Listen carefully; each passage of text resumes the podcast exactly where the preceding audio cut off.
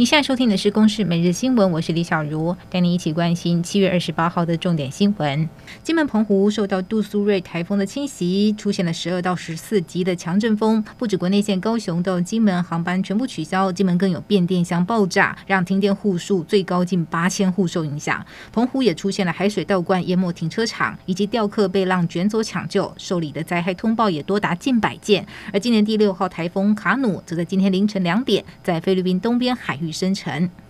杜苏芮冲击南高屏，并且影响供电，三个县市最多有近十四万户的停电，台电持续抢修。而小琉球和雾台大武村也出现了停电，大武村唯一连外道路中断抢修。台东因为山区大雨，大量的木头冲进海里，海上都是漂流木，并且飘进了富冈渔港。屏东方山沿海也有漂流木被风浪打进渔港，都阻碍航道，县府正全力清运。李姓男子酒驾致人死亡遭诉，成为台北地方法院首件国民法官案。经过职业法官和国民法官的审理评议之后，北院今天依照酒驾致死罪判处李男有期徒刑七年两个月，全案可以上诉。而犯保协会也协助死者家属申请犯罪被害人补偿金，北检审议核发七十三万，将再向李男求偿。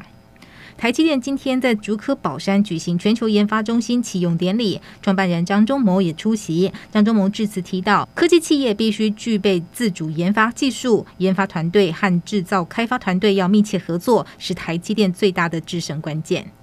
立法院今天三读通过性别平等教育法修正案，明令学校师长不得与未成年学生发展亲密；若为成年学生，校长或教职员工不得利用不对等权势关系发展亲密关系，以维护友善性别平等教育的环境。